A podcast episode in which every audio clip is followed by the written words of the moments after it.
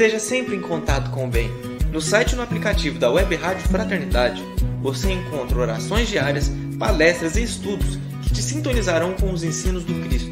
Para acessá-los, basta entrar no site www.radiofraternidade.com.br ou baixar o aplicativo da Rádio Fraternidade. Neles, você pode ouvir a rádio em tempo real ou acessar o nosso acervo, Web Rádio Fraternidade, a emissora do bem na internet.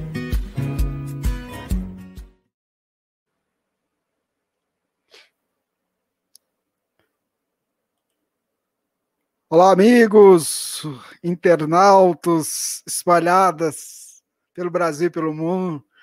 Começando aqui na emissora do bem, mais um Pinga Fogo. Mas eu esqueci de uma coisa aqui. Deixa eu pôr.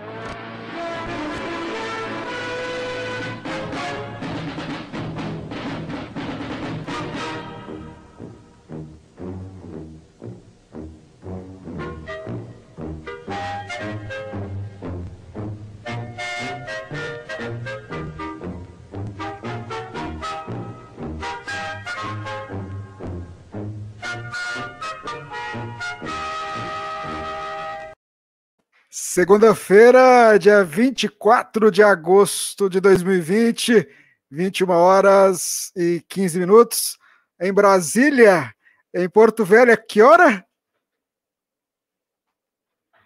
Espera aí, liga o microfone. Aí, vai embora.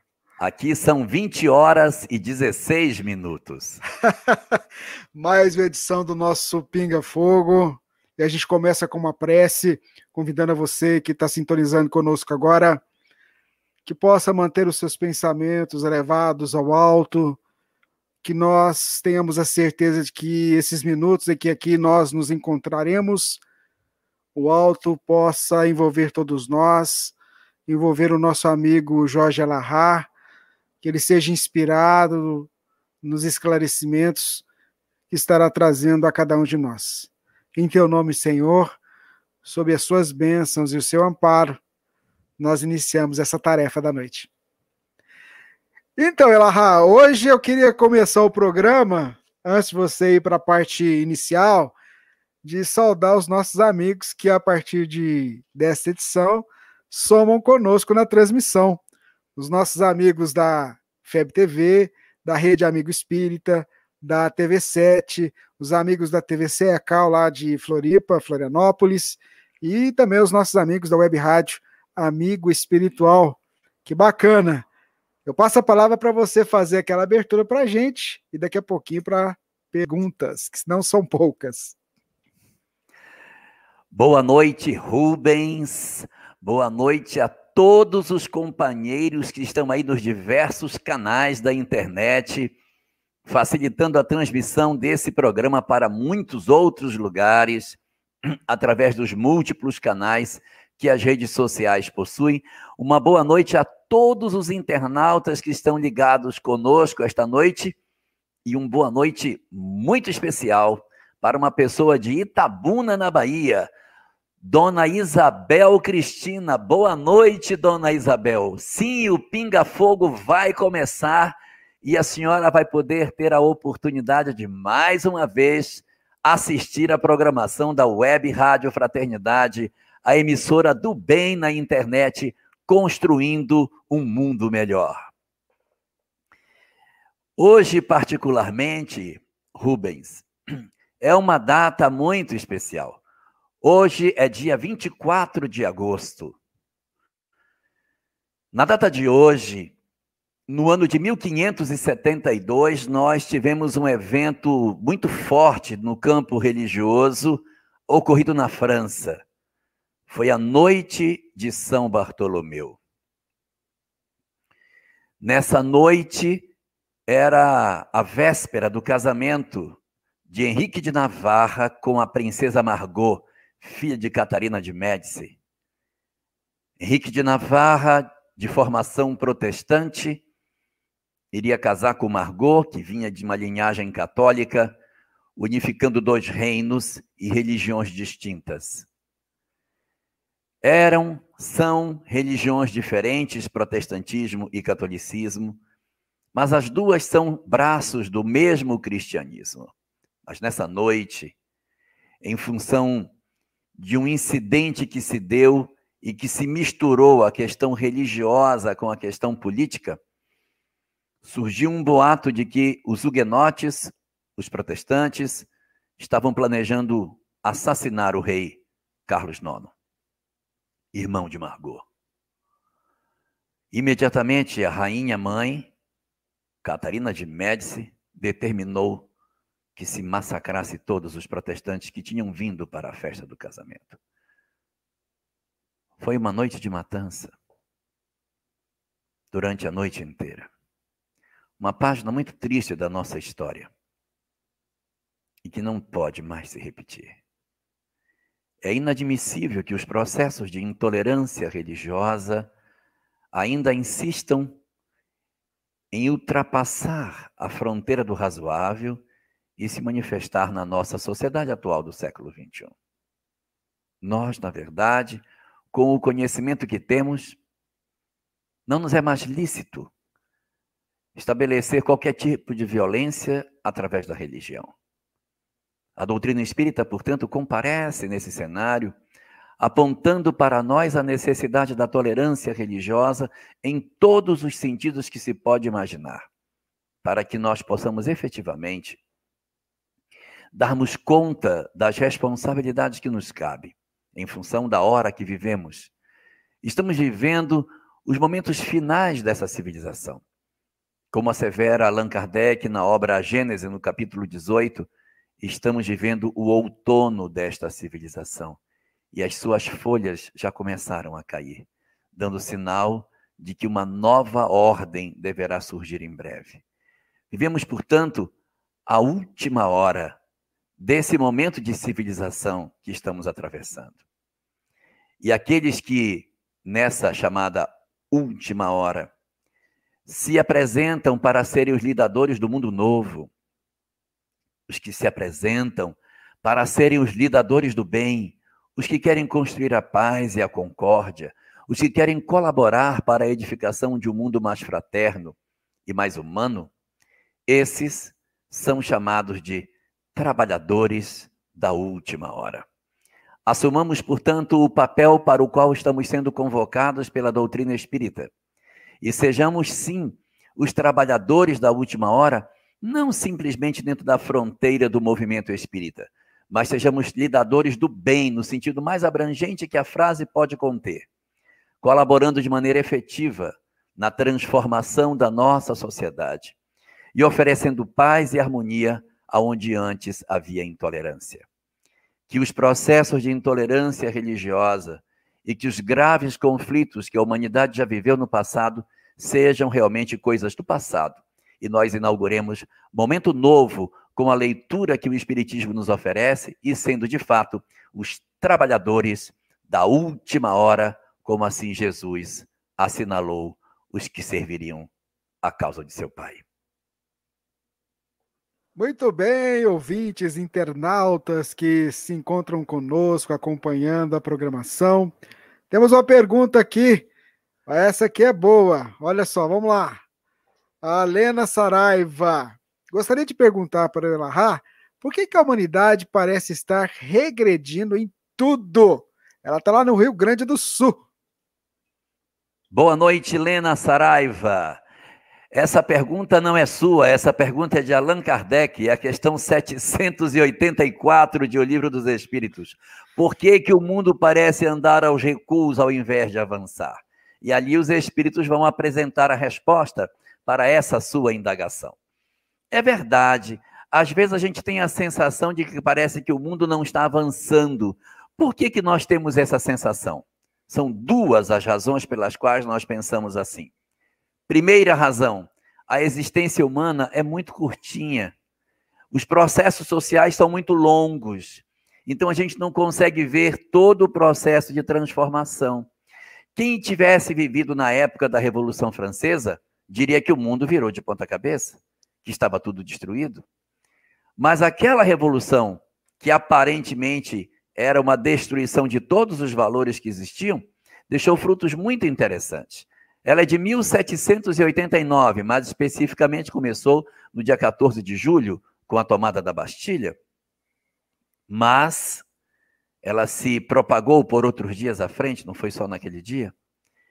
E hoje nós colhemos os frutos daquela, daquele movimento que não precisaria ser tão violento, mas a Revolução Francesa, ela, aparentemente, durante um período longo, apareceu uma perturbação na humanidade, mas hoje a gente tem modelos de sociedade democrática, eleições de seus governantes, e o fim da Inquisição na França, uma revisão completa dos valores da sociedade a partir desse fenômeno.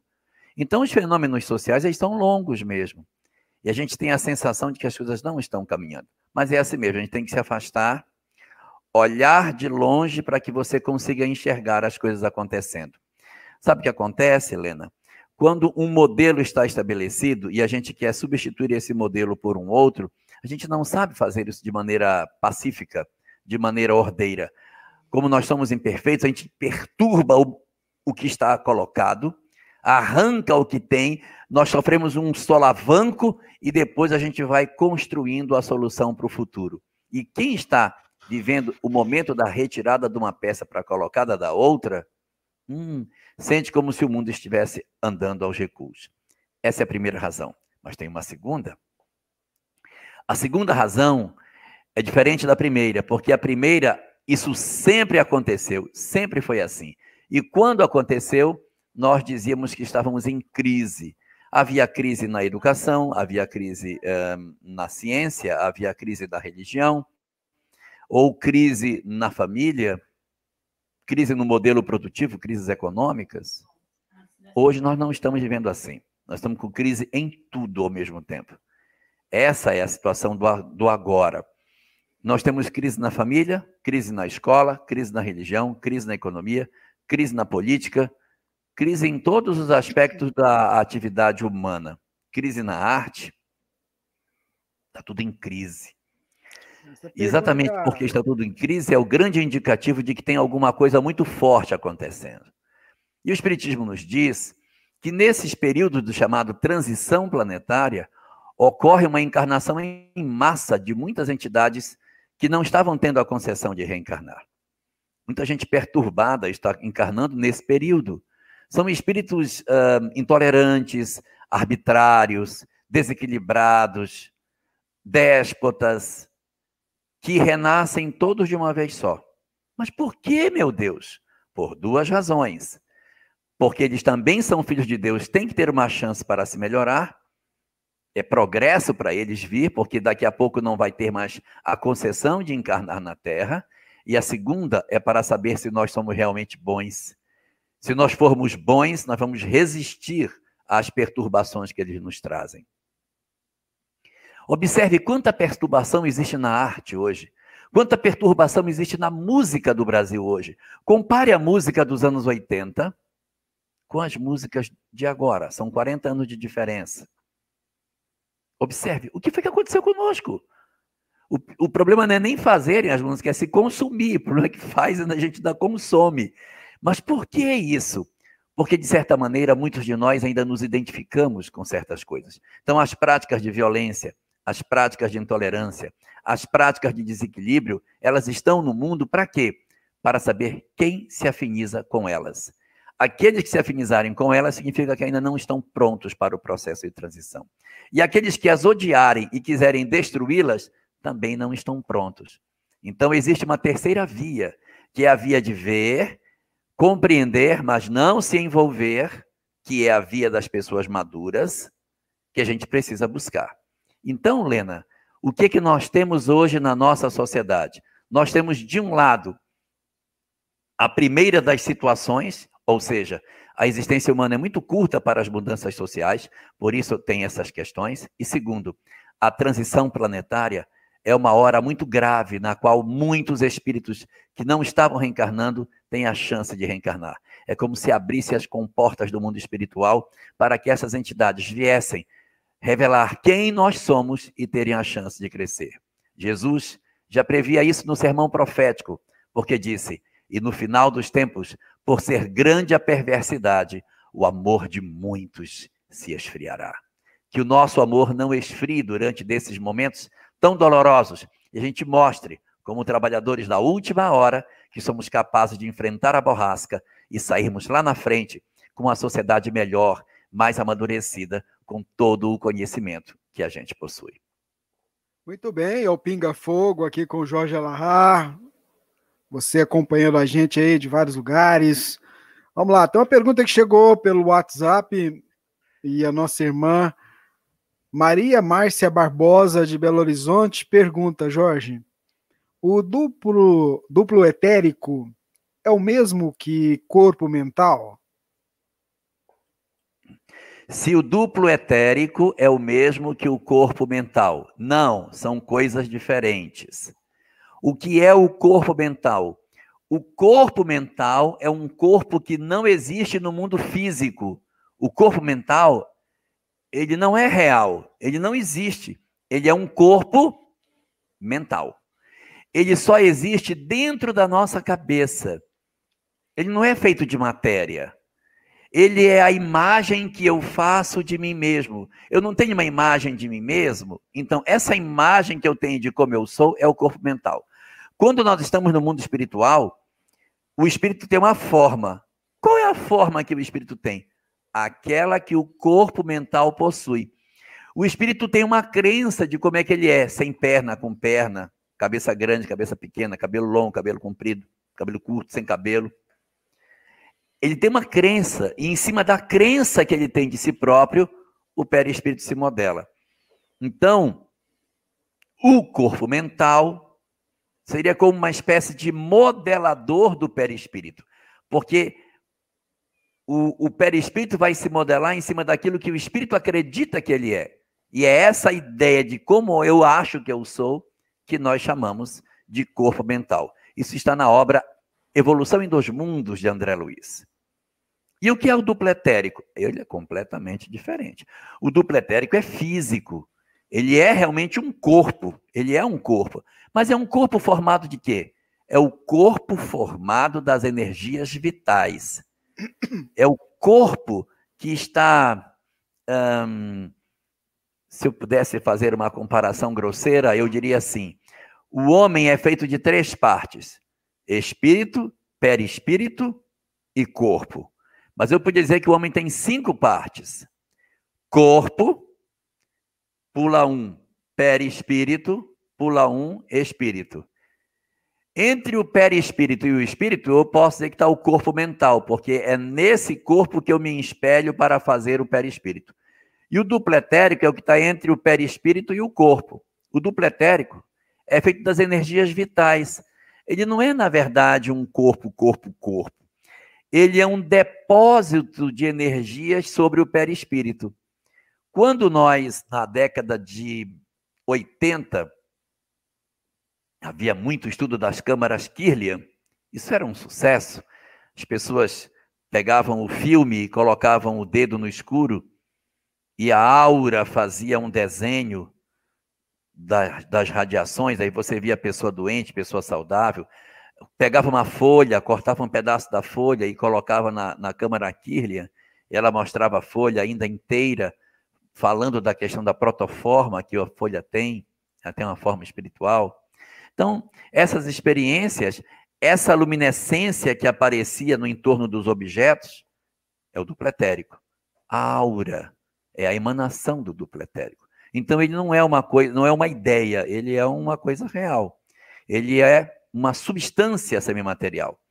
É o duplo etérico que faz, uh, é onde estão os depósitos das nossas energias vitais. No livro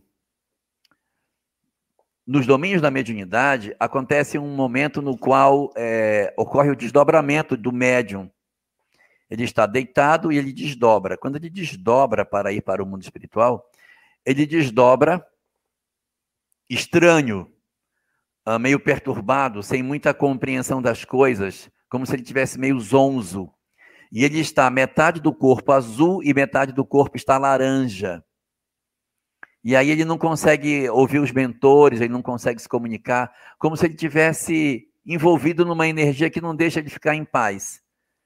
Aí ele tenta sair do corpo, não consegue, aí ele volta.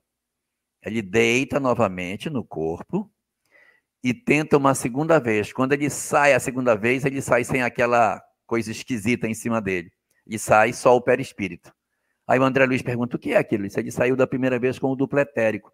Aquelas energias são do corpo, são as energias vitais. Por isso que ele não ia conseguir muito longe, porque aquilo é pesado. Então ele deixa no corpo aquilo e volta para. Aí sim, quando ele sai a segunda vez, aí ele vai para o trabalho no mundo espiritual.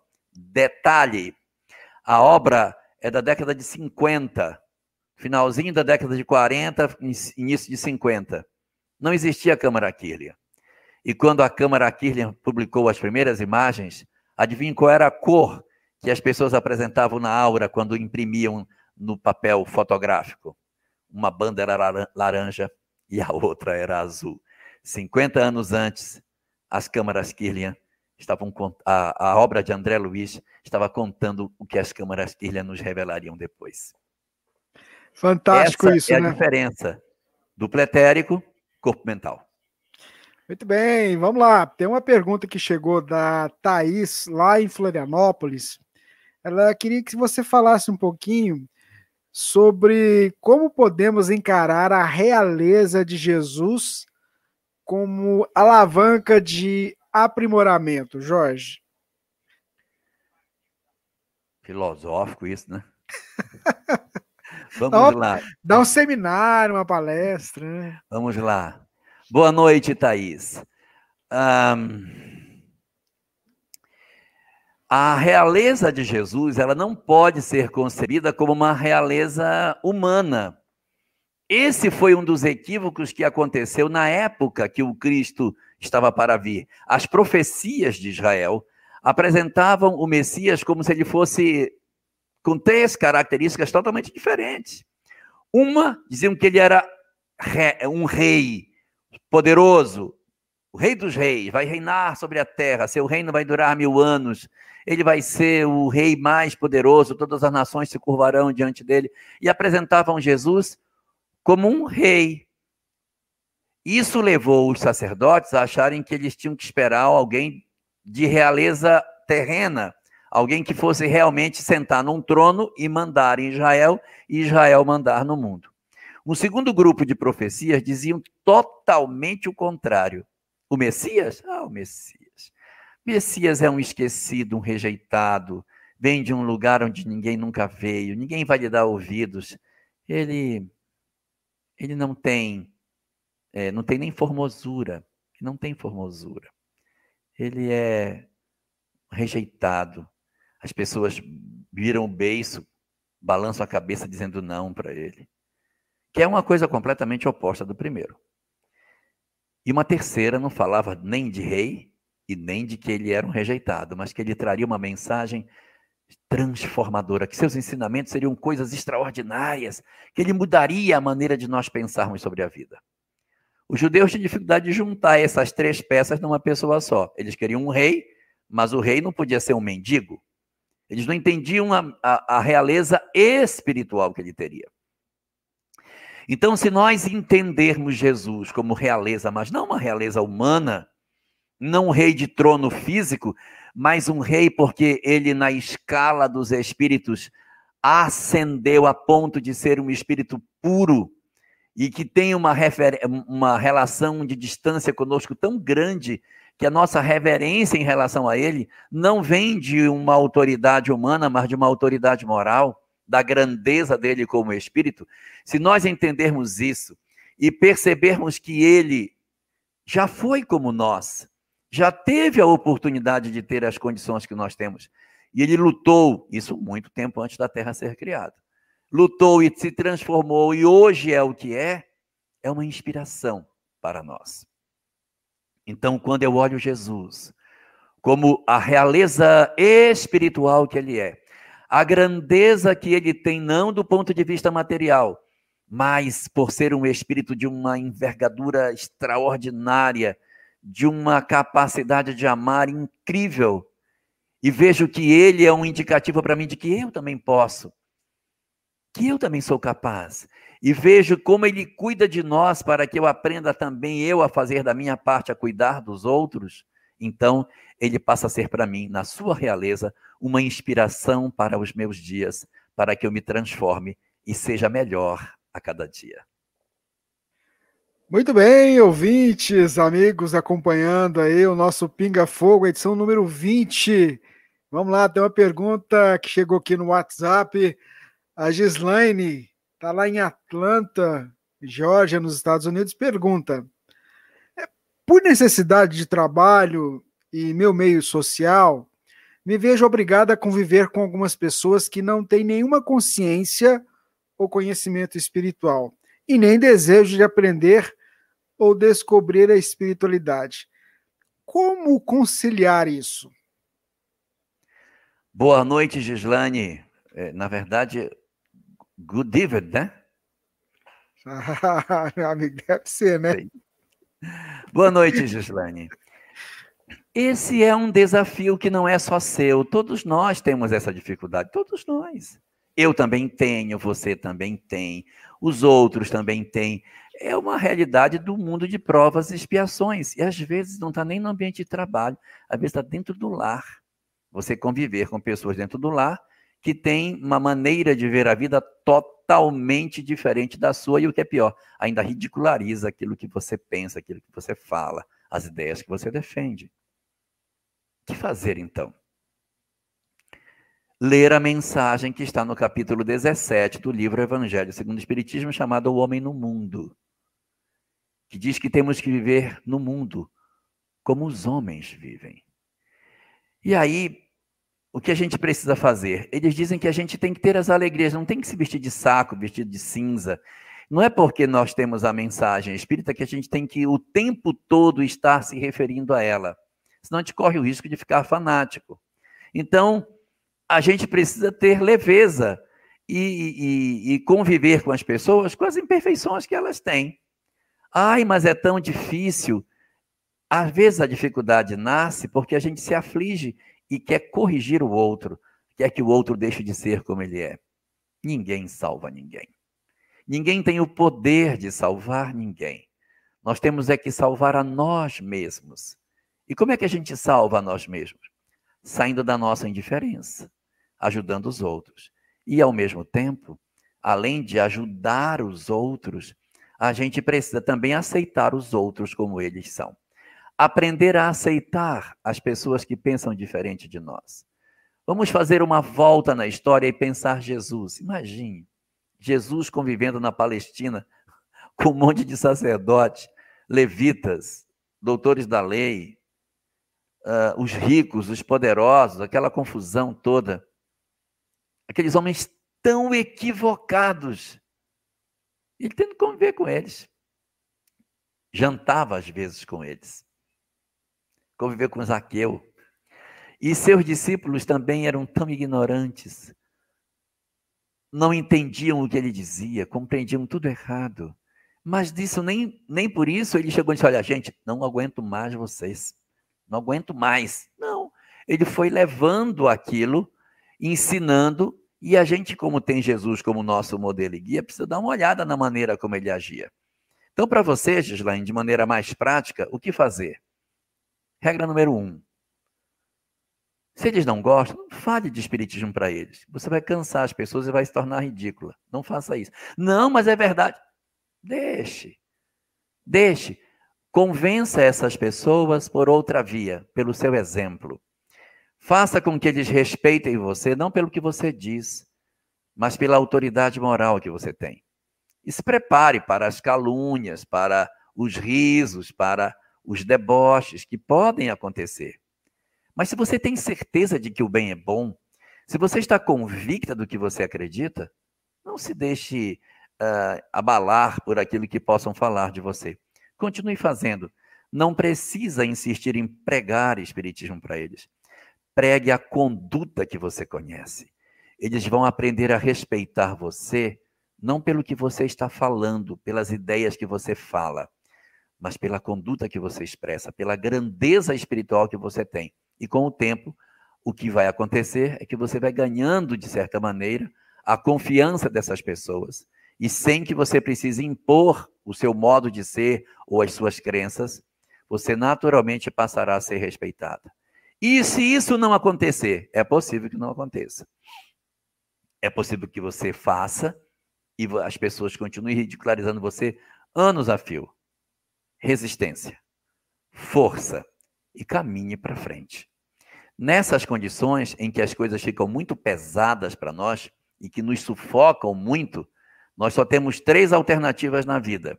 E essas três alternativas são as mesmas alternativas que os, os nossos amigos dinossauros tiveram no passado. Quais eram as opções deles? Ou migra, ou morre, ou se transforma, ou se adapta. Migrar é você mudar de emprego, ir para outro lugar. Morrer é se apagar espiritualmente e se deixar ser dominado. E adaptar-se é encontrar formas de sobreviver no ambiente em que você está. Faça primeiro o movimento de não insistir com a doutrina com eles, mas mantenha a sua conduta como tem que ser. Aproxime-se das pessoas, seja mais amiga, mais fraterna, sem medir o que eles dizem, aceitando as pessoas diferentes como são, sem precisar carregá-los nas costas. Se eles forem muito antipáticos, reduza a presença. Ninguém é obrigado a conviver com quem nos é antipático. Reduza. Não precisa tratar mal, mas a gente reduz. Convive menos. Dá só bom dia e tal, sem ser antipático. Convive com menos intensidade. E com mais intensidade com os que nos são simpáticos. E depois, se nada disso der certo, faça a opção: ou migra, ou morre, ou se adapta. Ou você se adapta no seu trabalho, ajustando a sua conduta. Dois, ou você arruma outro emprego para ser mais feliz, ou você morre espiritualmente sufocada com tanta loucura em seu derredor, sem que você consiga dar solução. Muito bem, é o Pinga Fogo. O Roberto Mansur, aqui de Uberlândia, pergunta o seguinte: O nascimento e a morte do Cristo não foram como os nossos. Como a ciência espírita pode nos esclarecer? Roberto Mansur mandou um e-mail para mim hoje. então, então tá certo. Boa noite, Roberto. Tudo bem? Você foi, você foi falar seu e-mail, né? Agora você tem que dar conta. É, Roberto, é o seguinte: até onde a nossa vista alcança, o nascimento e a morte do Cristo tem que ser semelhante à nossa. Porque se o nascimento não for semelhante e a morte não for semelhante, ele deixa de ter uma existência semelhante à nossa. E se ele não tiver semelhante a nós, uma existência semelhante a nós, ele não pode ser meu mestre. Porque ele não esteve sujeito às mesmas vicissitudes que eu, que eu estou. Eu quero ver o espírito superior enfrentar o que a gente enfrenta aqui. Ele vir para cá para enfrentar ônibus lotado, confusão, patrão, salário, comprar gás, menino, choro de criança sogra. Então, ele tem que conviver com todo esse conjunto, esse aparato que a nossa sociedade tem, para que você diga, não, ele realmente é um espírito superior. Ele tem que nascer como a gente nasce, enfrentar uma infância, enfrentar uma adolescência, os conflitos da nossa vida, inserir-se no mercado de trabalho. Ele tem que ter as condições para que você diga, realmente ele é um exemplo. Você olha para o Chico, você diz, esse cara é um exemplo. E coisa incrível mesmo ele era. Mas a vida dele era em tudo normal. Ele nasceu igualzinho a gente, desencarnou igualzinho. Francisco de Assis, que exemplo, nasceu igualzinho, desencarnou também igualzinho. Jesus, segundo o que o Espiritismo diz, não pode ter tido uma existência com características fisiológicas diferentes das nossas. Senão ele deixa de ter a condição de ser o nosso mestre. Ele tem que ter uma condição fisiológica idêntica dos humanos. Porque o que caracteriza o espírito superior não é o corpo, é a alma. É o espírito que anima o corpo que dá a ele as condições especiais. O corpo não é o que mais importa. Então, se nós temos um corpo, mas a alma é superior, ela atribui a, a esse corpo a vontade que ela tem e ela dá a direção que ela deseja para o corpo que esse espírito possui. Já um espírito leviano, imperfeito, endurecido, ele habita um corpo que pode ser até saudável, mas ele corrompe a vida desse corpo com os seus ideais, com a sua forma de viver. Então, resumidamente, Roberto, se Jesus renasceu entre nós, sua vida não pode ser biologicamente diferente. Ele tem que ter um nascimento, uma vida igual a nós e uma desencarnação tudo sujeito às leis do nosso planeta. Vamos lá, a pergunta que chegou. A Cláudia pergunta o seguinte: Gostaria de saber como influenciar jovens que estão envolvidos com drogas e acabam se perdendo envolvendo familiares. Queria lembrar que o Jorge já comentou isso em outros pingas fogos aqui, mas é sempre bom porque é uma temática que bate na porta de muita gente. Cláudia, é, o problema não é a droga. A droga é efeito nós temos que descobrir o que é que faz a pessoa aceitar destruir-se. Por que, que ela perdeu o instinto de conservação? O que houve? Qual foi o trauma que essa alma sofreu que justificou que ela procurasse o mundo das drogas como uma forma de compensar as angústias, as decepções, as, as carências que a pessoa possui? Um espírito satisfeito, um espírito pleno e feliz com a existência que tem, é, ele não procura droga. Eu não estou falando isso no sentido de criticar as pessoas que são adictos, não é isso. Mas quando você diz assim, não, eu vou procurar uma droga, eu preciso mergulhar nisso, eu não estou satisfeito com a realidade que eu tenho. Então, é, é, é no fundo, no fundo, Cláudia, o grande problema chama-se vazio existencial. É o vazio existencial que abre espaço para todas essas coisas. E o que é o vazio existencial? É eu não saber para que eu vim. Qual é o propósito da vida? Por que, que eu estou aqui? O que está acontecendo comigo? Quem sou eu? Por que, que eu caí nessa família? Às vezes são adotivos. Por que minha mãe me rejeitou? Por que eu não estou com meus pais biológicos? Por que, que eu fui entregue para uma outra família? Por que meus pais separaram? Por que, que eles não pensaram em mim? Por que meu pai não me ama? Por que minha mãe não me ama? Então, existe um processo anterior à droga. A droga não é alguma coisa que você diga, olha, a pessoa nem sabia, foi lá e se drogou. Não.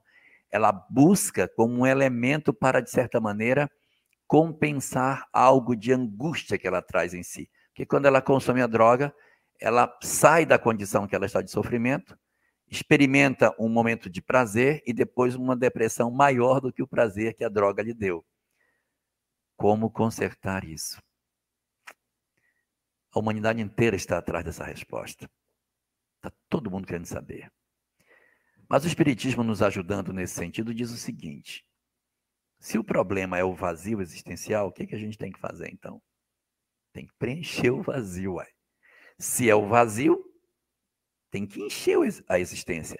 Encher como? Encher de propósitos, encher a vida deles de justificativas, dar a eles sentidos. Então, às vezes, eu digo assim, não, mas é, é, tem que motivar as pessoas. E o que, que é motivar? Motivar é dar motivos. Então, o Espiritismo tem uma, uma quantidade imensa de formas de nos motivar as coisas. Nossa, mas é por isso. E aí, o que a gente vai fazer? Continuar o trabalho de divulgação da mensagem da qual a gente já é portador, para que mais pessoas descubram o sentido da vida, para que mais pessoas saibam por que a gente renasceu, o que, que Deus quer de nós. Se eu descubro qual é a importância que eu tenho, tanto para mim como para os outros, o que significa essa encarnação para mim, ajuda muito. Então, para que a gente consiga ajudar jovens que, como você bem falou, arrastam as famílias para dentro do fosso, isso é verdade, geram um processo chamado de codependência, em que uh, eles, eles caem no fosso e arrastam a família todinha para dentro, porque fica todo mundo querendo puxar, e ao invés de você conseguir tirar a pessoa de dentro, cai todo mundo no buraco junto, porque os outros filhos ficam esquecidos, os, os casais às vezes separam, as mães acabam passando por processos depressivos, esfacela a família. Então, assim, a droga entra por uma porta e toma conta da casa inteira. Quando uma pessoa envereda pelo caminho das drogas, toda a família fica sequelada, toda. Só se for uma família de muito desamor para entrar, para olha, se drogou, então, problema dele. Não, todos na família sofrem a consequência da droga, porque ele, drogado, ele perturba a estrutura familiar completamente. Fica todo mundo tentando resolver, e às vezes com pouco recurso emocional, aí um vai caindo, outro vai caindo. É difícil, é uma situação bastante complicada. Mas é, se a gente pudesse pensar na solução, em vez de pensar no problema, que a gente já sabe que ele existe, seria tentarmos de alguma forma preencher o vazio existencial. Nossa sociedade materialista, imediatista, colabora muito para as drogas e tem interesse, porque quanto mais imediatista, quanto mais materialista, quanto mais nega negacionista ela for, mais drogas consome. Uma sociedade que é voltada para o espiritual, uma sociedade que está interessada na busca de si mesmo, de se preencher, não tem essa incidência de drogas como nós temos do lado de cá. Nós temos alguns países do mundo onde as pessoas vivem o processo da religião de maneira mais intensa, a droga não, não, não penetra. Mas por que não? Porque as pessoas estão satisfeitas com a sua história de vida. Eu estou satisfeito com o que eu sou. Eu não estou tão carente. E hoje, com essa sociedade tão utilitarista, as pessoas estão carentes, elas querem mais, elas não se sentem satisfeitas. E essa insatisfação é tudo que a droga quer, porque quanto mais insatisfeito eu for, maior o buraco dentro da minha alma, e quanto maior o vazio que eu tenho, maior a necessidade de encontrar alguma coisa para colocar para preencher esse vazio.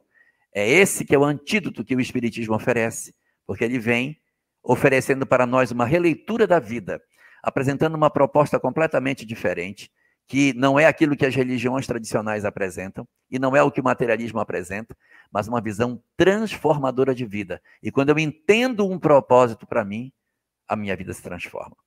Então, é uma tarefa difícil, às vezes vamos lutar uma existência inteira para tentar resgatar uma pessoa de volta das drogas, e às vezes sem sucesso. Mas há muitas pessoas que conseguem se levantar e tocar a sua vida com razoável equilíbrio. Que fazer? Dar sentido à vida deles. Uma das coisas, só para terminar, que dá muito sentido à vida de pessoas que são adictas, são duas. Primeira, a fé. Pode observar que as igrejas protestantes estão cheias de ex-drogados, porque a fé vem e preenche o vazio existencial. Aí a pessoa não precisa mais de nada. Essa é uma. E a segunda coisa que é muito forte e que transforma a vida das pessoas é um grande amor. Uma grande mulher que aparece e aposta nele, preenche o vazio que ele tem e tira a criatura do lugar onde ela se encontra. Em síntese, ou é o amor de Deus ou é o amor de alguém? Então, o amor é a grande solução para a questão. Muito bem. É o hum. Pinga Fogo, edição número 20, 24 de agosto de 2020. Pode falar, Jorge. Pode ser o amor dos pais também, tá? Também. Sempre o amor. Sempre o amor. Um abraço para nossa querida Eulália Buena, aqui, ó, que está com a gente aqui. Olha Sério? aqui, ó. Deixei a Eulália, ó, deixei Eulália na mão sábado. A, a, internet aqui da federação não funcionou e eu joguei a toalha. Não deu, não consegui de jeito nenhum. Eulália fez a live. Eulália, minha irmã, muito, mas muito obrigado e me desculpe. Eu tentei, mas não quis funcionar. Estava com medo que hoje não funcionasse. Mas tá Gra ótimo. Graças tá a Deus. Normal? Tá normal. Não vou falar muito dela, não, porque vai que ela começa a oscilar, né? Tá certo. Vamos lá. Tem uma pergunta que chegou aqui. A Farla Carvalho.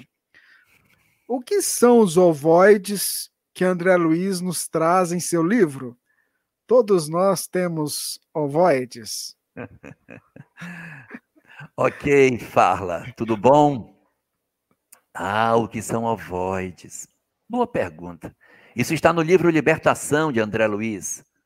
Ovoides, não é que nós tenhamos ovoides, Ovoides é uma, é uma situação que pode acontecer com alguns espíritos. É uma condição extrema. O que, o que acontece conosco? Vamos relembrar aquilo que a gente falou no começo da live de hoje. Nós possuímos o corpo mental. O que é o corpo mental? A imagem que eu tenho de mim mesmo. Imaginemos uma pessoa que ela durante a vida inteira não tem uma perna ela tem tanta certeza que ela não tem uma perna que quando chega no mundo espiritual, ela fica sem perna lá. Então você tem uma tendência de, quando você acredita que você tem uma determinada enfermidade, você leva essa enfermidade para o mundo espiritual. Nós nos apresentamos do lado de lá com as características físicas que a gente teve do lado de cá. Agora, existem pessoas que desencarnam, que têm uma enfermidade e chegam lá lindos e maravilhosos, sem ter a enfermidade que durante tanto tempo tiveram. Por quê? Porque não se crê enfermo. Então, quando a pessoa chega do lado de lá, ela chega renovada. Por que isso acontece? Porque eu tenho uma imagem dentro de mim que é o meu corpo mental, o que eu penso que eu sou. Então vamos avançar nessa ideia. Se eu, se eu me modelo no que eu penso que eu sou, o que vai acontecer comigo se eu parar de pensar em mim e ficar pensando numa coisa só? Por exemplo, isso é só um exemplo. Eu tenho ódio, eu tenho ódio, eu tenho ódio, muito ódio, muito ódio. Eu tenho tanto ódio, mas tanto ódio, mas tanto ódio, que todos os espaços da minha mente que eu poderia pensar em outras coisas, eles vão ficando como que secundários. E o ódio toma conta da minha cabeça por inteiro. Eu só penso nisso. Mas pode não ser o ódio, pode ser o medo. Eu tenho medo, eu tenho medo, eu tenho medo, eu tenho medo, eu tenho medo. Se eu tiver o pensamento do medo de maneira tão intensa que ocupou toda a minha mente, eu estou também na mesma condição. Mas pode não ser o medo e pode não ser o ódio, pode ser a culpa. Eu tenho culpa, eu tenho culpa, eu tenho culpa. Então, na verdade, todas as vezes que a mente humana se ocupa de um único pensamento, nós estamos numa condição que André Luiz chama de monoideia. O que, que é monoideia? Uma ideia. Eu só penso uma coisa só. Como eu penso uma coisa só, indague desse espírito qual é a forma que ele tem, como é que ele se vê. Ah, eu não, eu não sei mais como é que eu me vejo, eu não sei, eu não sei nada de mim, eu não, não, não tenho mais nem lembrança nem de quem eu sou. Sei nem meu nome. Não sei meu nome, não sei de onde eu vim, só sei que eu tenho ódio, eu tenho ódio, eu tenho ódio. O espírito, quando ele passa pela monoideia, ele vai como que perdendo a lucidez das coisas. E o perispírito, que expressa o que o espírito pensa, vai atrofiando. As nossas características humanas, dedos, pernas, braços, elas vão como que atrofiando progressivamente. Até que chega um ponto em que você assume a condição de monoideia, você pensa apenas em uma única coisa o tempo todo, o seu perispírito já não tem mais a forma humana. O seu perispírito foi atrofiando, atrofiando, atrofiando e ficou na forma como se fosse um grande ovo. Não é um ovinho pequeno, eles, eles são grandes. Quando eu vejo aqueles filmes de Parque dos Dinossauros, que eu aqueles ovos grandes dos dinossauros, Acho que é um ovoide. Eles são maiores do que um crânio humano, são 50, 60 centímetros. E ali está um espírito que pensa uma única coisa. Eu não sei o que, é que ele pensa. Pode ser uma ideia suicida, pode ser um pensamento de ódio, pode ser um remorso, pode... qualquer coisa que me remeta a um pensamento contínuo de uma mesma coisa. Aí o espírito atrofia e fica desse jeito. E por que que pega uma forma de ovo? Porque essa é a forma que nós mais experimentamos. Ela está tão fortemente gravada dentro de nós que quando nós não nos ocupamos de pensar como nós somos, ela se, ela se impõe. Igual aqui atrás, no nosso corpo físico, a gente tem o cerebelo, que é um cérebro pequeno, que é quem controla nossas funções vitais. A gente não precisa ficar preocupado em mastigar, engolir, fazer digestão, porque o cerebelo cuida dessas funções. Essas funções vitais, elas estão todas guardadas no segundo cérebro que a gente tem, pequenininho, aqui no fundo. Nossa forma de ovo também está numa espécie, entre aspas, numa espécie de cerebelo do perispírito. Então, quando a gente ocupa toda a nossa mente pensando só numa coisa, no, o nosso corpo físico vai atrofiando, vai, vai, vai, vai, vai, e vira um ovo grande, um ovoide. E a partir do momento que você se torna um ovoide, você tem a tendência de permanecer nessa condição. Segundo André Luiz, eles reagem muito fracamente a um, a um estímulo externo. Olha a frase, muito fracamente. Significa que eles não estão totalmente fechados Eles reagem, ainda que de maneira fraca, ao que está lá fora. Então, os mentores trabalham os ovoides para que essa, esses espíritos voltem à condição normal. Como? Reencarnação. Mas eles perderam a forma, eu sei. Por isso a encarnação não vai completar. Vai tentar, com um mês, vai abortar, naturalmente, sem precisar que ninguém faça nada. Porque eles não têm estrutura, não têm órgãos, não têm mão, não têm pé, não tem como orientar.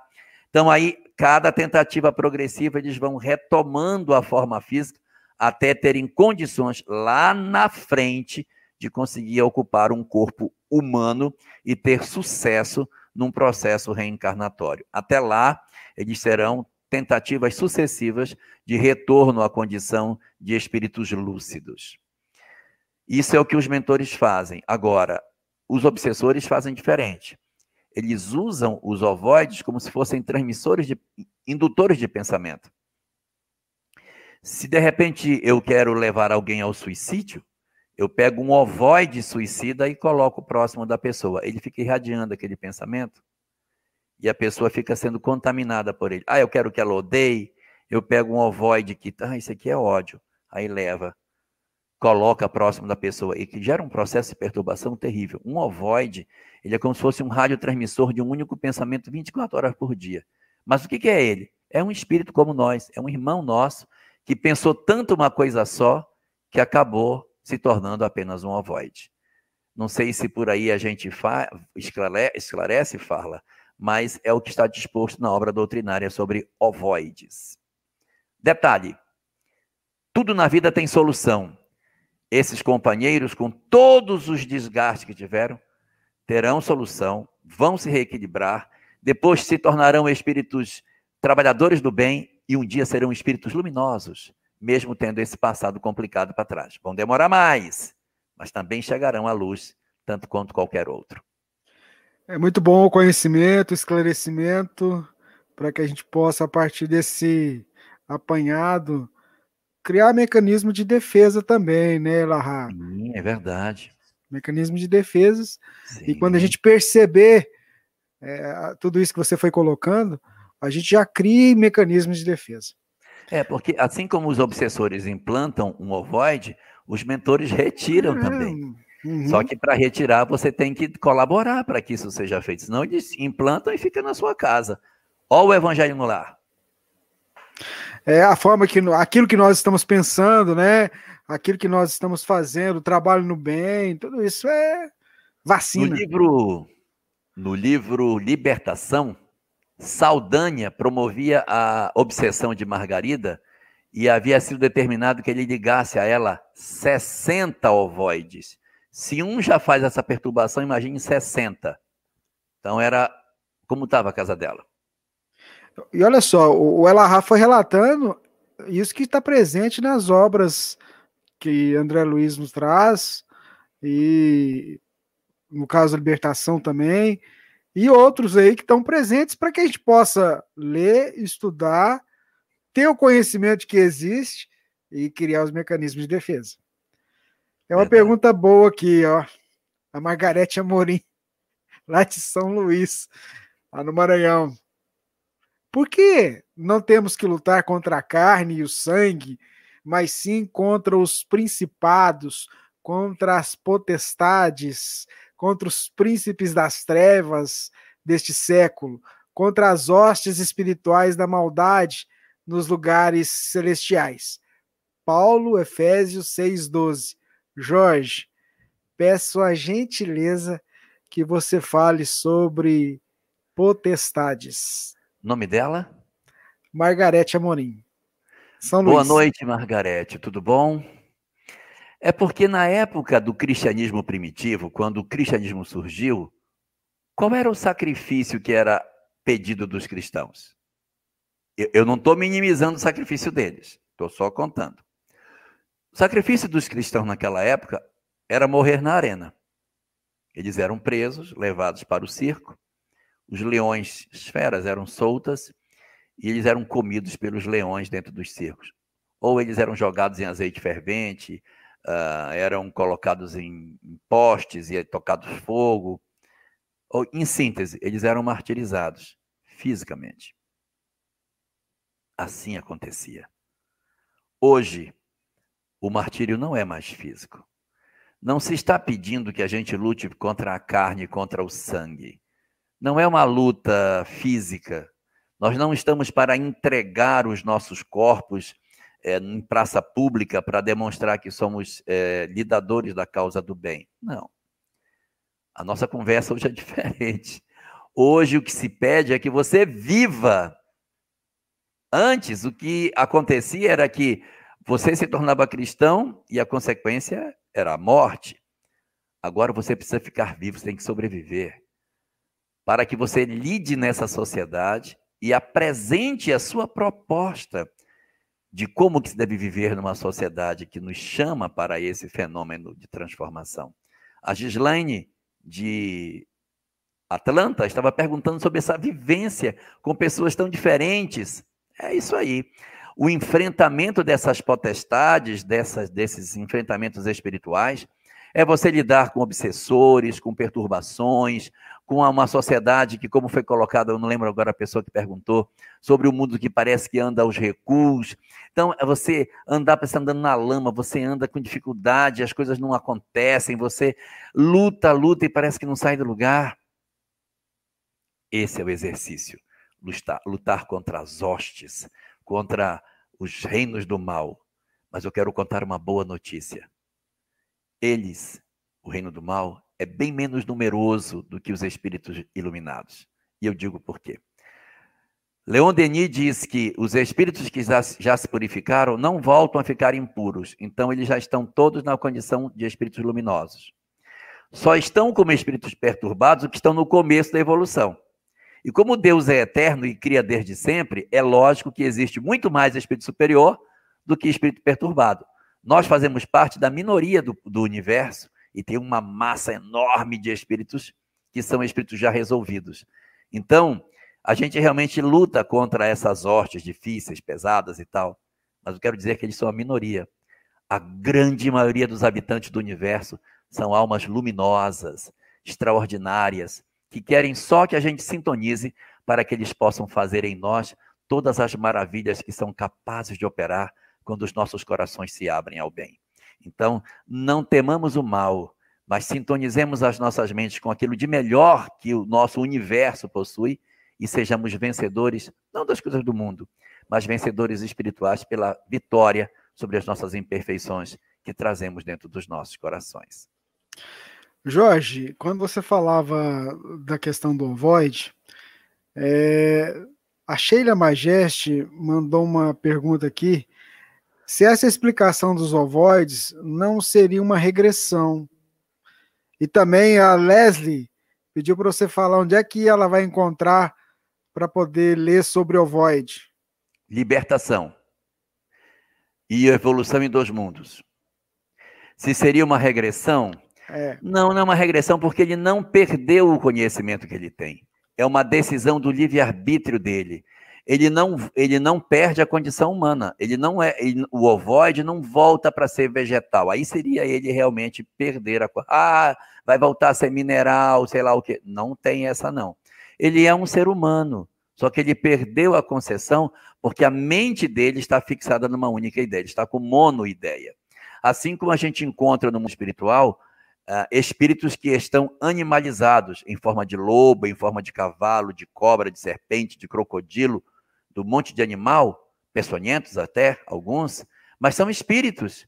Ah, regrediu? Não, eles estão com uma forma física que expressa o que eles pensam de si mesmo, mas eles não perderam a condição humana. Não existe regressão, porque esses espíritos, para retornarem à vida física, continuarão de onde eles pararam. Eles vão retomar de onde eles estão. Ninguém anda para trás. O rio não remonta à sua nascente, como diz Kardec. Esses espíritos não perderam o progresso que fizeram.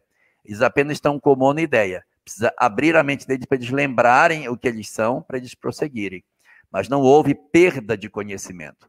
Eles estão com tudo dentro deles, só que por um processo de livre-arbítrio, eles optaram por odiar, por ter medo, por ter mágoa, por ter culpa, por ter um único sentimento dominando todo o seu ser.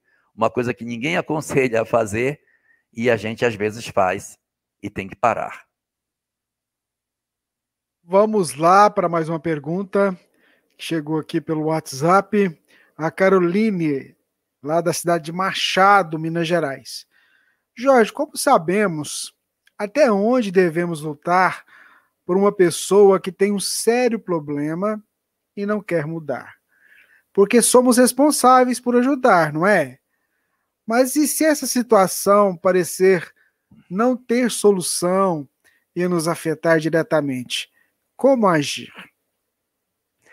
Vamos dividir essa pessoa em três partes. Se é um amigo, se é um amigo, você luta, tenta, não deu, você se afasta. Isso está colocado no Livro dos Espíritos, questão 940. Então, se você tem uma pessoa que ela não consegue, você tenta e não consegue, então você luta com ela mas não é uma. Você diz, meu Deus, tenho, o meu amigo. Tem, não, não é necessário. Não precisa tudo isso. Então você tenta até uma parte.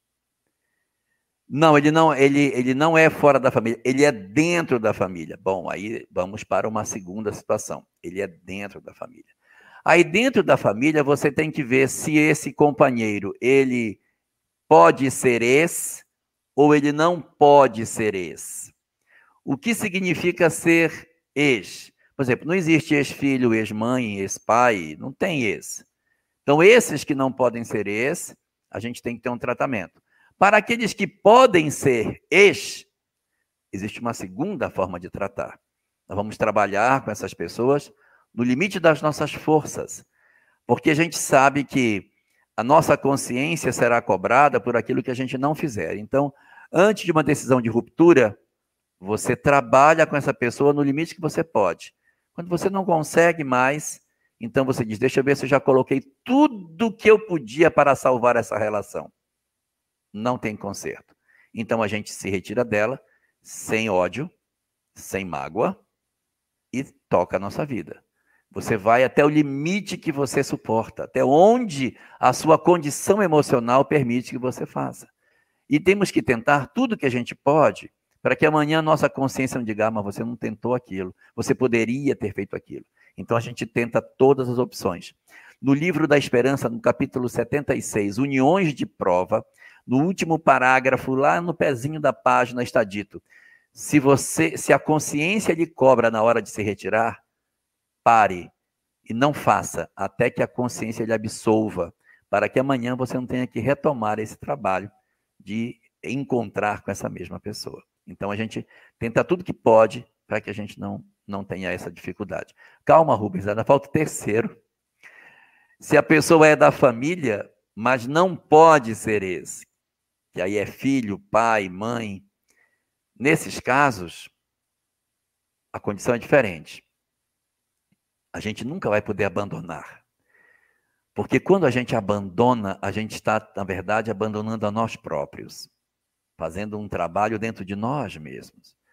O que o Espiritismo nos diz é que toda vez que eu abandono alguém, eu desacelero a evolução desse alguém. Porque quando eu abandono alguém que está ligado com a minha história, eu digo, não quero mais. A pessoa diz assim, ah, eu dei errado. Ah, eu abandonei por quê? Porque deu errado, nunca fez nada certo, nunca mudou, nunca. Quer saber? Então, dane-se. Quando eu faço isso, a pessoa vai dar errado e depois no mundo espiritual vai dizer: Sabe por que, que eu dei errado? Minha mãe me abandonou, nem minha mãe me quis, nem meu pai me quis. Então, ele se justifica e se esconde atrás disso e desacelera a sua evolução. Mas quando você aposta nela, isso está no Evangelho segundo o Espiritismo, benefícios pagos com a ingratidão. O penúltimozinho parágrafo dessa resposta diz isso. Que quando você insiste, mesmo que a pessoa seja ingrata, mesmo que a pessoa não corresponda, você está comprometendo o futuro dela. Porque depois, no futuro, quando ela no mundo espiritual olhar para trás e dizer, puxa, olha quanto eu recebi, quão pouco eu dei, ela se sente obrigada a caminhar. E como você fez tudo que você podia pelo outro, você está desobrigado de reencontrá-lo. Porque você não tem débito com ele, você fez tudo que você podia, o outro é que não conseguiu acompanhar aquilo que você lhe deu. Então, nessas condições, você não abandona, você continua insistindo na pessoa para que ela consiga avançar, para que você amanhã tenha consciência tranquila de que tudo você fez. Sendo que Nos casos graves, em que tudo que você tentou não deu certo, a gente não abandona, mas a gente se afasta um pouco. A gente cria um local e vive no outro canto para que você possa ter paz. Então, se você tenta, tenta, tenta, e você não consegue com que isso se harmonize, que a relação seja saudável, então você procura um espaço para você ter o seu local de refazimento de forças. Tá? Isso a gente pode fazer com filhos, por exemplo. Os pais é mais difícil, porque você não vai abandonar seus pais. Os pais ficaram velhos, estão com Alzheimer. Nossa, me perturba muito. Vou colocar meu pai lá, vou lá ver uma vez por semana. Não dá certo. Não dá para fazer isso. No caso de pais, mesmo com a dificuldade que tenha, acolha. Até o final. Como diz Divaldo, sorva o cálice de fel até a última gota. Então você acolhe seus pais, cuida deles. Ah, mas eles são difíceis. Acolha. É responsabilidade nossa na condição de gratidão filial para que a gente possa fazer. Então, três situações para você. Se for amigo, tente que pode, não deu, vai. Não é amigo, mas é família. Se pode ser ex, esforce-se, entregue tudo que você puder. Não deu, não odeie, não tenha mágoa, mas siga seu caminho. Se for família, faça tudo o que você puder. Se não deu, coloca perto, não, não, não desassiste, fica acompanhando. E se for pais, fique com eles até o final. Muito bem, Jorge Arra, vamos lá.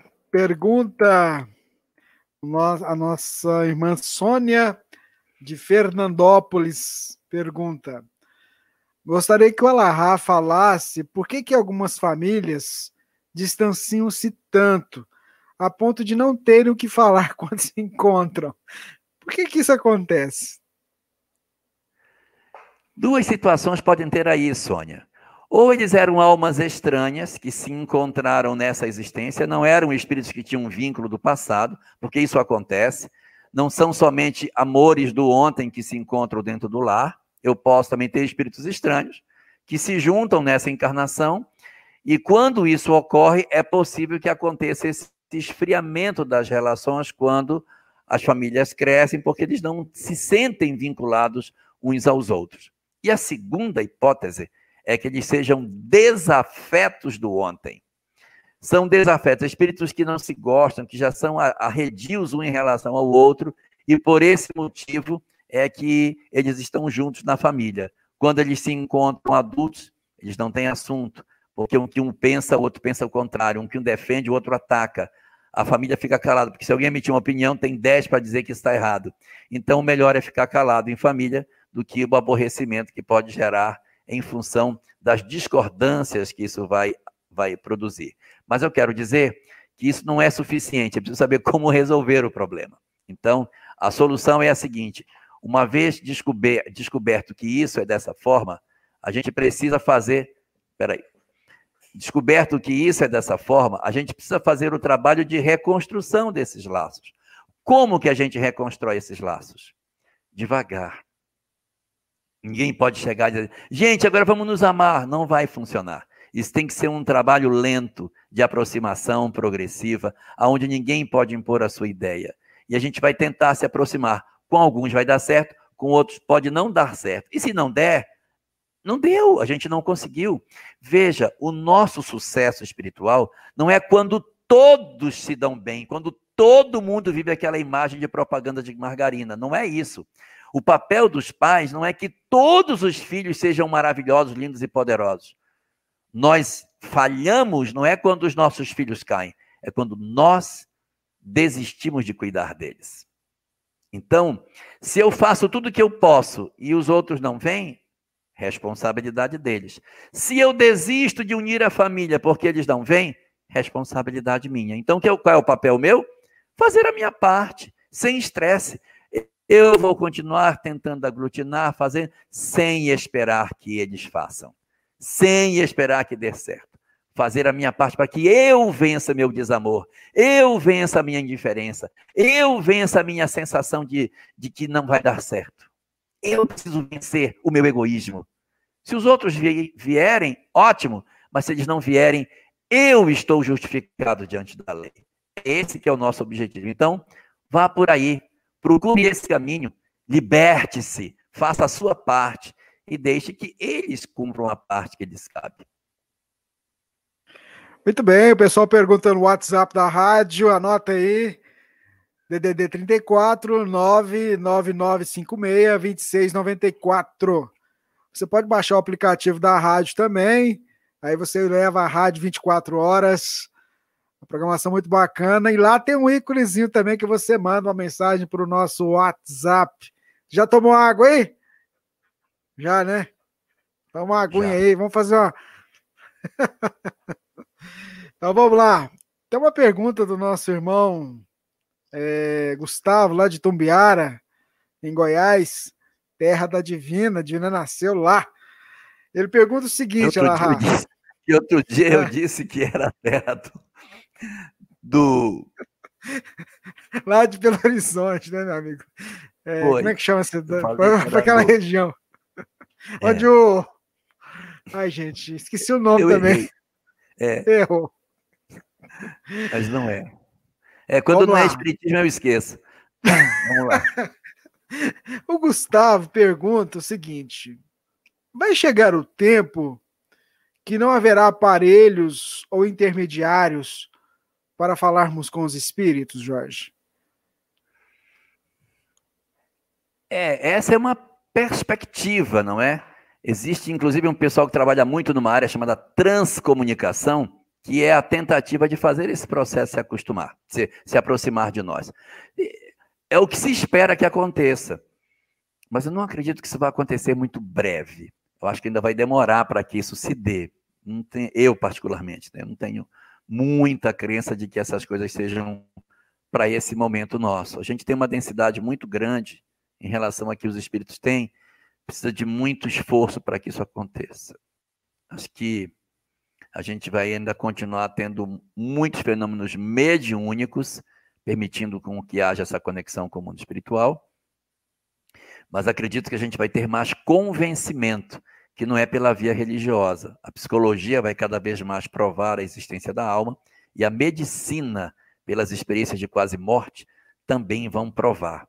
Vou contar só uma de, de quase morte, posso, Rubens?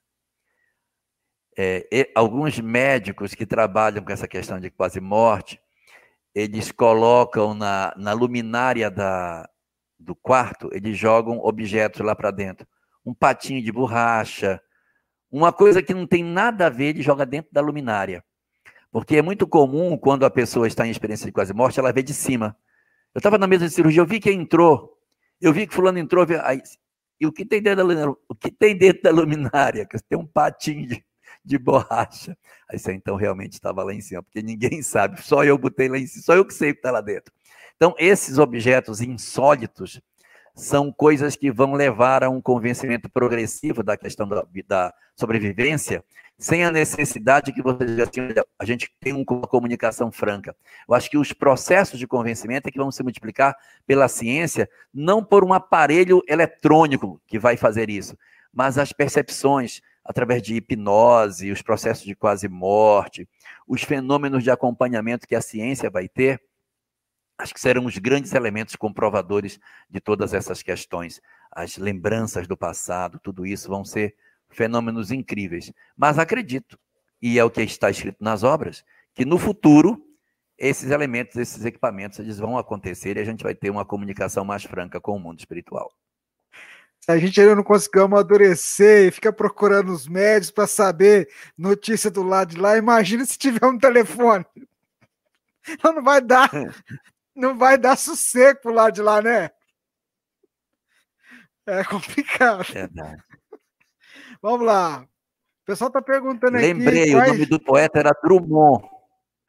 É Carlos Drummond de Andrade. É, né? lembrei. que você errou a cidade. Eu errei. ah, mas vamos lá. O pessoal está perguntando quais são as suas redes sociais. Não tem Instagram. Nenhuma. Não tem. Seu canal não. no YouTube. Não tem, não tenho canal YouTube, não tenho nada, sou só, só, só eu e Deus, coitadinho. Tá certo. Tem, tem uma pergunta. Tem uma outra pergunta aqui muito interessante. Deixa eu só localizar ela aqui. A Elaine Miranda Jorge Alahá, boa noite.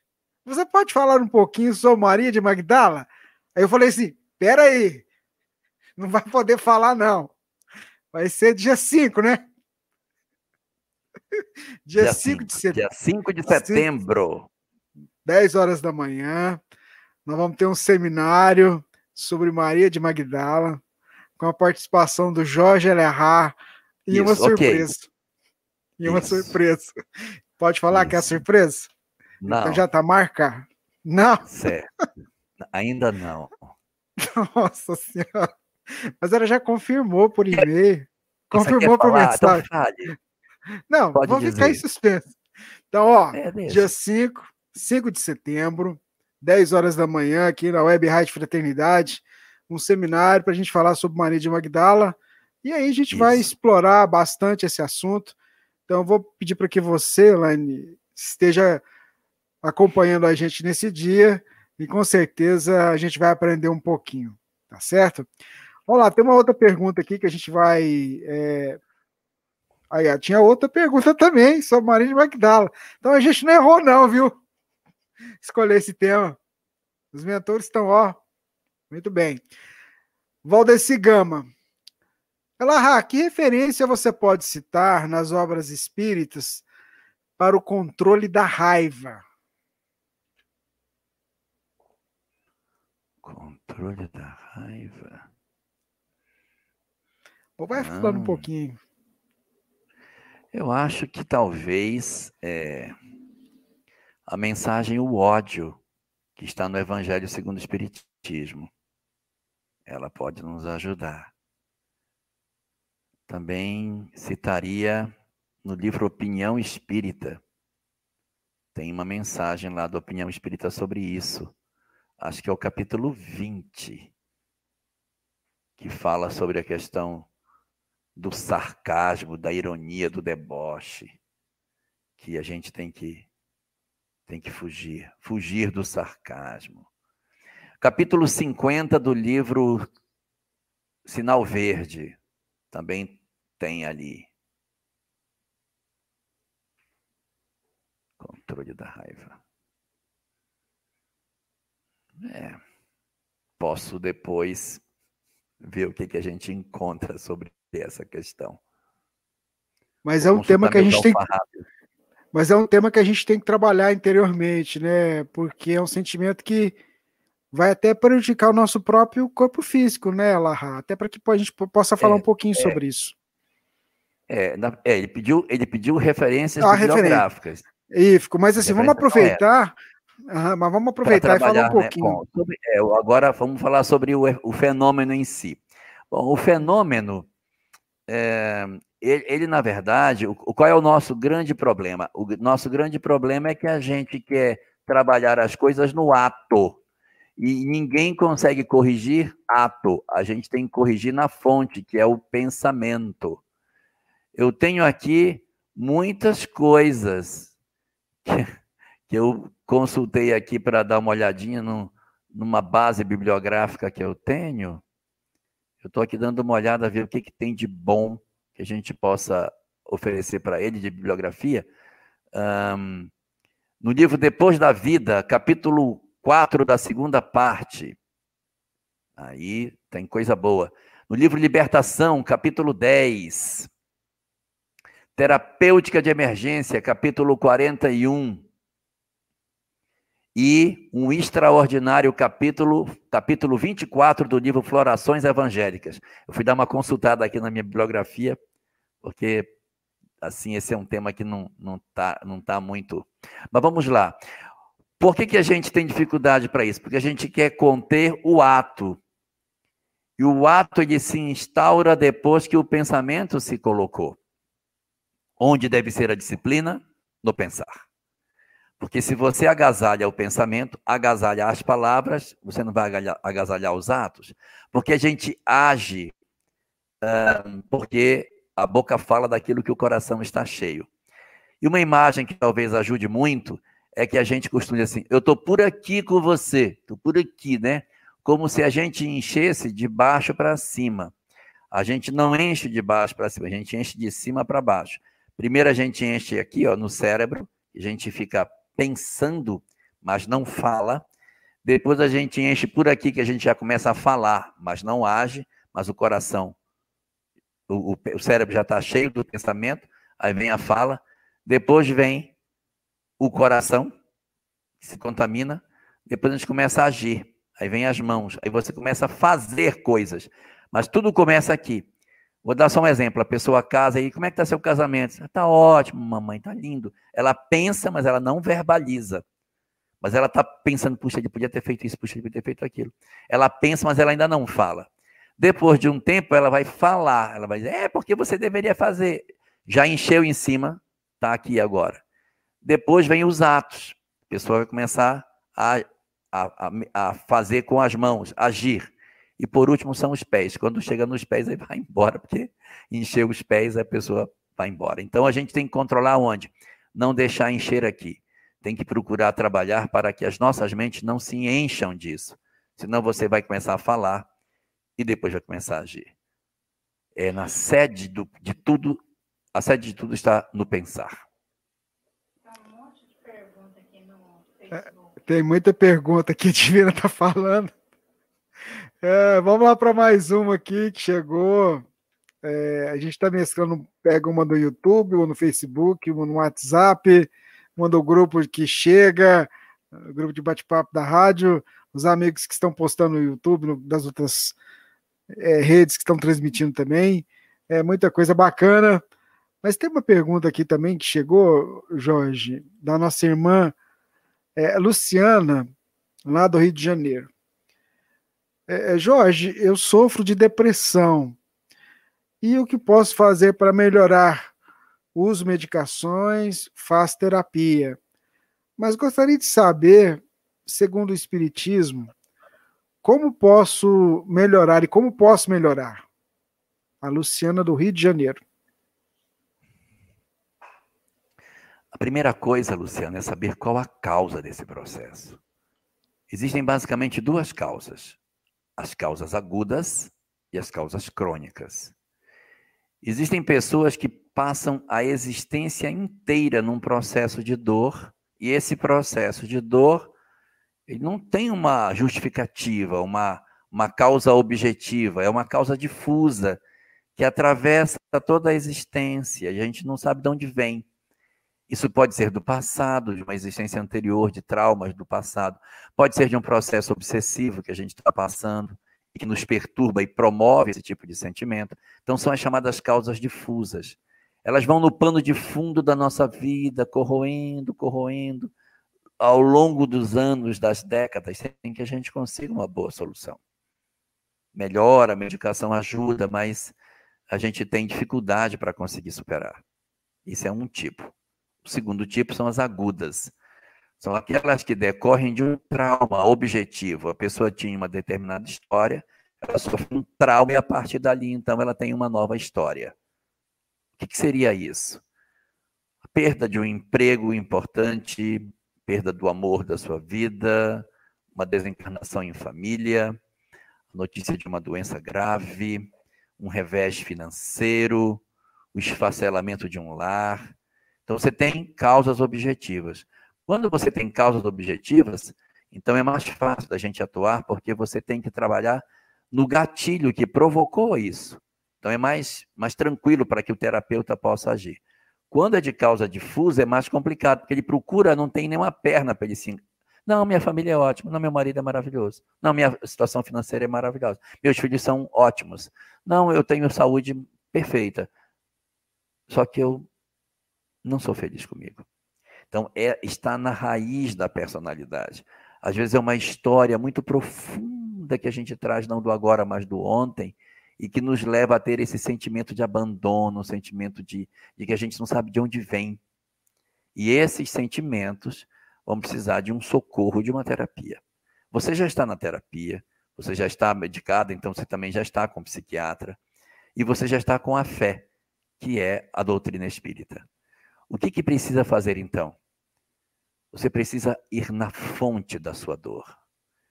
Precisa fazer um grande trabalho que não é necessariamente com o terapeuta, é você com você mesmo. Mergulhar na sua própria história e saber o que foi que aconteceu comigo. E fazer um processo de auto-perdão. Existem algumas pessoas que possuem um processo de dor muito grande, que atravessam décadas, porque elas mesmas não confessam a si mesmas, que elas tiveram uma experiência, por exemplo, de uma gravidez que ela interrompeu na adolescência. Então ela nunca contou isso para ninguém. Ela se fecha e ela atravessa a existência inteira pensando no que fez, não se perdoa, não conta para ninguém, nem para o terapeuta, e vai vivendo, mas o punhal cravado no peito. Se nós temos algum conflito que a gente não confessa nem no espelho, e isso é o que pesa na nossa consciência e não nos deixa caminhar, a gente precisa fazer um processo de auto-perdão. Precisamos ir ao encontro de nós mesmos e encontrar essa pessoa ferida que faz parte da nossa história dentro de nós mesmos.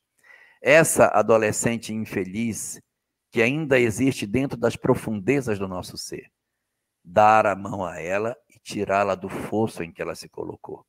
Acolher essa nossa porção e dar a ela a dimensão que lhe é própria, porque ela também é vítima desse processo de uma sociedade opressora, de pais opressores, de um companheiro opressor, porque a sociedade tem muita tendência de pesar em cima da mulher uma decisão dessa ordem.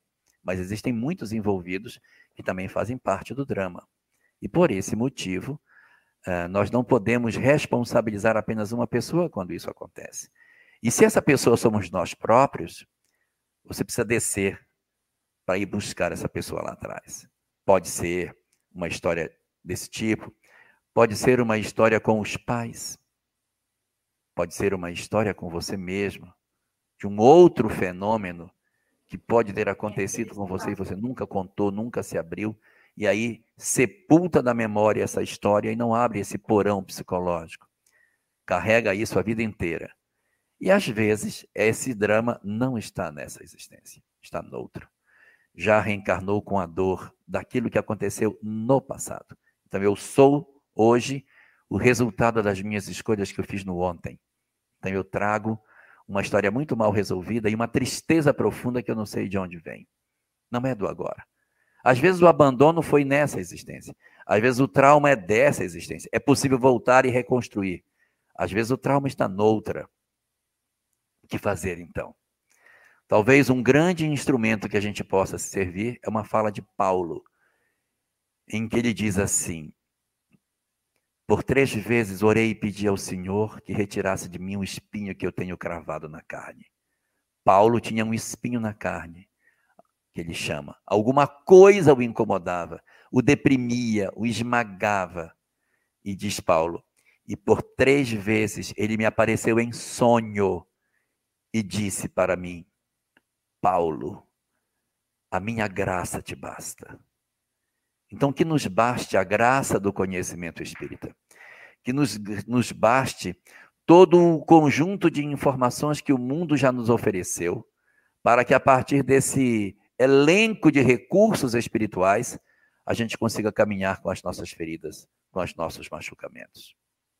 Então, às vezes, nós queremos é, ter uma vida plenamente saudável, como se isso fosse o ideal. E nem sempre, às vezes, as nossas feridas são aquilo que mais nos ensinam.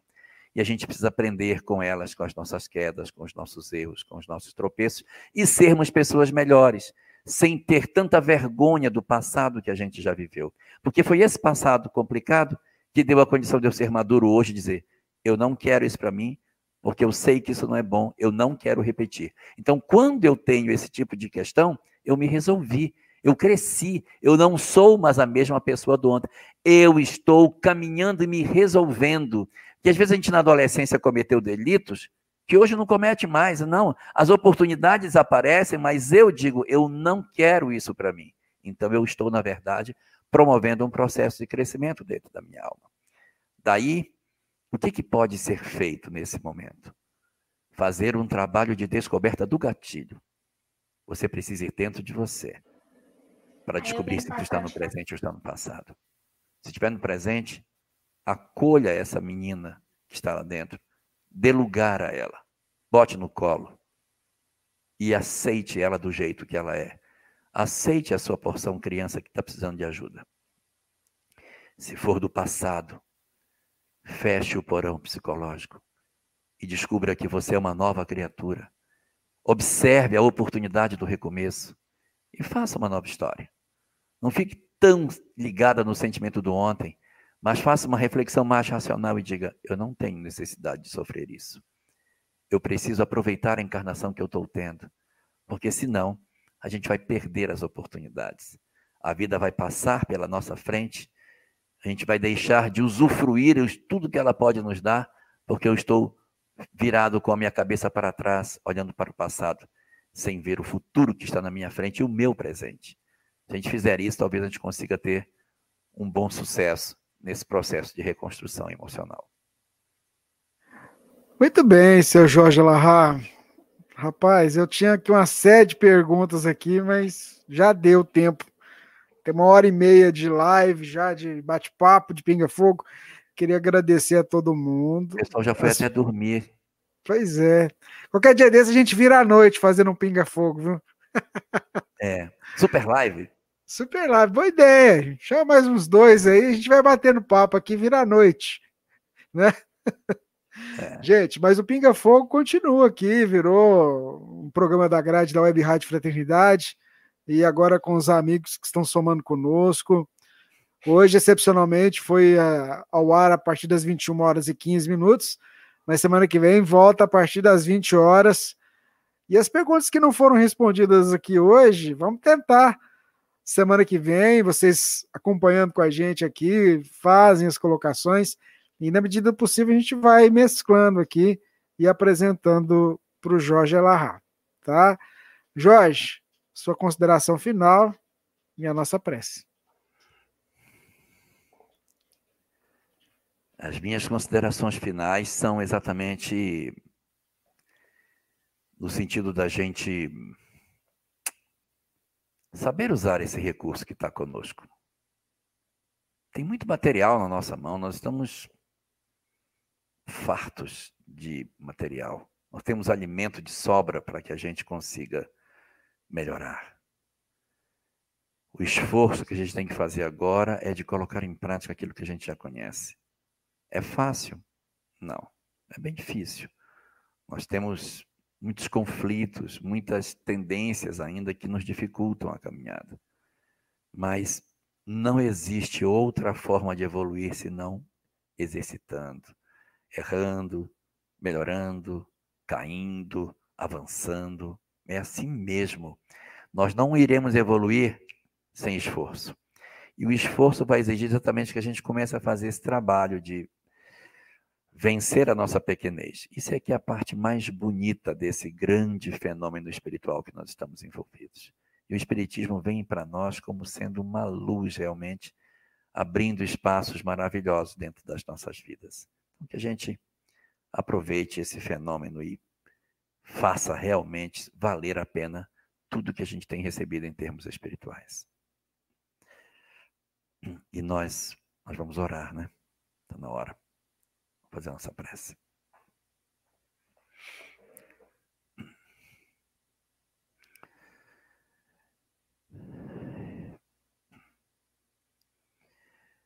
Senhor das nossas vidas. Que o teu amor infinito e que a graça da tua presença possa se derramar sobre as nossas almas cansadas de tanta dor. Que a misericórdia que tu tens experimentado com todos os teus filhos possa, de alguma forma,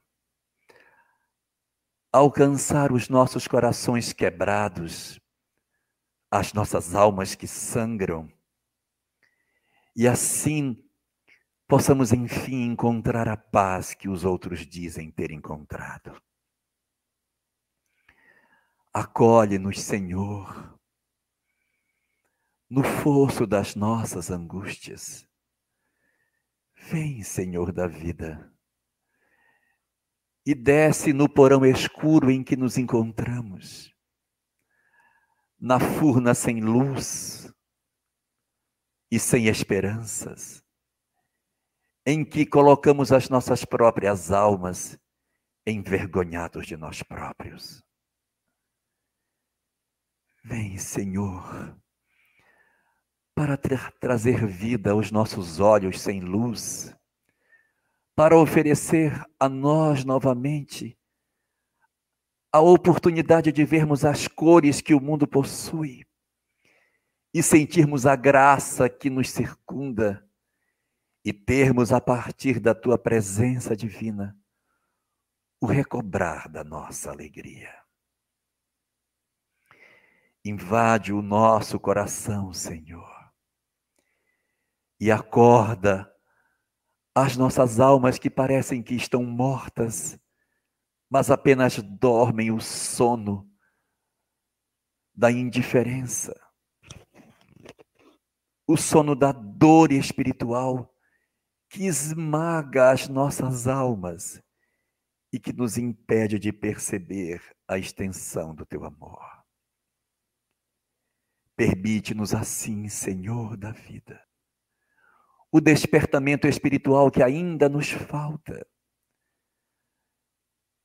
por meio dos fios invisíveis da espiritualidade. Deixa que os nossos mentores espirituais tenham acesso às nossas mentes. E facilita, Senhor, com que eles nos abracem, com que eles nos tomem nos seus braços e possamos sentir a Sua presença a nos tomar e a nos dizer que não estamos sozinhos. Que os nossos amigos espirituais não se afastaram de nós, que eles não nos viraram as costas apesar das nossas condutas, que nós temos grandes amores. Faz-nos relembrar, Senhor, dos amores que temos nos faz recordar daqueles que nos amam e que do alto velam pelas nossas existências, derramando incessantes bênçãos sobre as nossas vidas, sustentando os nossos corações, ainda que nós não os percebamos. Vem, Senhor, permitir que a presença dos nossos mentores descendente às nossas almas, da sede implacável de amor que nós sentimos nas nossas almas. Vem e nos faz ter a certeza de que tu tens um propósito para as nossas vidas. Nos faz recordar do que prometemos, das inúmeras oportunidades que tu nos concederias e tira dos nossos olhos a venda que nos impede de ver a multidão de cores, de oportunidades, de risos, de sonhos e de sentidos que tu nos concedeste para que voltássemos à vida e nos colocássemos de pé.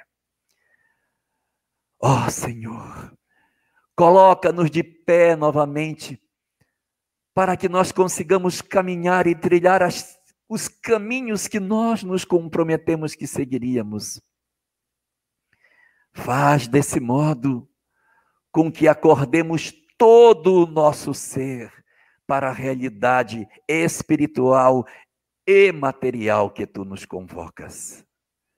E é assim, Senhor, envolvidos por essa presença maravilhosa daqueles que nos amam, e que aquecem nesse momento os nossos corações, nos dando a certeza inconteste do amor que eles nos consagram. É assim, neste sentimento quase que divino, que nós te agradecemos do fundo das nossas almas, te pedindo que não deixes com que esse sentimento passe, mas que a presença dos nossos mentores continue conosco, garantindo uma noite serena. Que tenhamos um sono de paz nessa noite de hoje. Que o nosso amanhã seja melhor. Que as esperanças nos sejam renovadas. E que nós possamos fazer o melhor uso possível do tempo que ainda temos na terra, com as oportunidades que tu nos concedes. Deita as tuas bênçãos assim, não somente sobre nós, mas sobre todos os teus filhos sobre a face da terra. Derrama o teu amor sobre todas as criaturas que padecem, que choram e principalmente os que ignoram que tu existes. Senhor, estejas com todos nós, os teus filhos, mesmo que não consigamos ainda estar contigo. Protege os nossos corações, abençoa a humanidade e nos guarda na tua paz. Muito bem, nosso muito obrigado a todos vocês que estiveram conosco. A certeza da espiritualidade que envolve a todos. Eu queria lembrar que sábado agora nós vamos ter um momento muito especial também, às 10 horas da manhã, porque nós vamos falar do aniversariante dessa data. Você sabe quem que é? Bezerra de Menezes. Muito bem. Nós teremos um seminário com Luciano Klein, presidente da Federação Espírita do Ceará, biógrafo de Bezerra de Menezes, que aceitou o convite de estar com a gente aqui, de falar e de responder perguntas também dos nossos internautas. E no outro sábado, o seminário sobre Maria de Magdala. Jorge, gratidão, viu? Boa noite, Rubens. Boa noite a todos os internautas. Boa noite, Divina. E uma boa noite muito especial para a dona Isabel Cristina de Itabuna, na Bahia. Um abraço para a senhora e uma boa noite para todos nós. Muito obrigado, gente. Até uma próxima, se Deus permitir. Semana que vem, se Deus quiser. Nosso agradecimento a todo mundo que acompanhou aí pela Rádio Fraternidade, pelos canais da rádio os amigos da FEB TV, da Rede Amigo Espírita, a TV7, a TV Secal de Florianópolis, os nossos amigos da Web Rádio Amigo Espiritual. Nosso carinho, fiquem com Deus e até amanhã, 6 horas da manhã, ao vivo aqui no nosso momento de prece e de oração. Não desistam da vida, permaneçam firmes e fortes, confiantes, porque o Cristo é conosco. Esteja sempre em contato com o bem. No site e no aplicativo da Web Rádio Fraternidade, você encontra orações diárias, palestras e estudos que te sintonizarão com os ensinos do Cristo. Para acessá-los, basta entrar no site www.radiofraternidade.com.br ou baixar o aplicativo da Rádio Fraternidade. Neles, você pode ouvir a rádio em tempo real ou acessar o nosso acervo, Web Rádio Fraternidade, a emissora do bem na internet.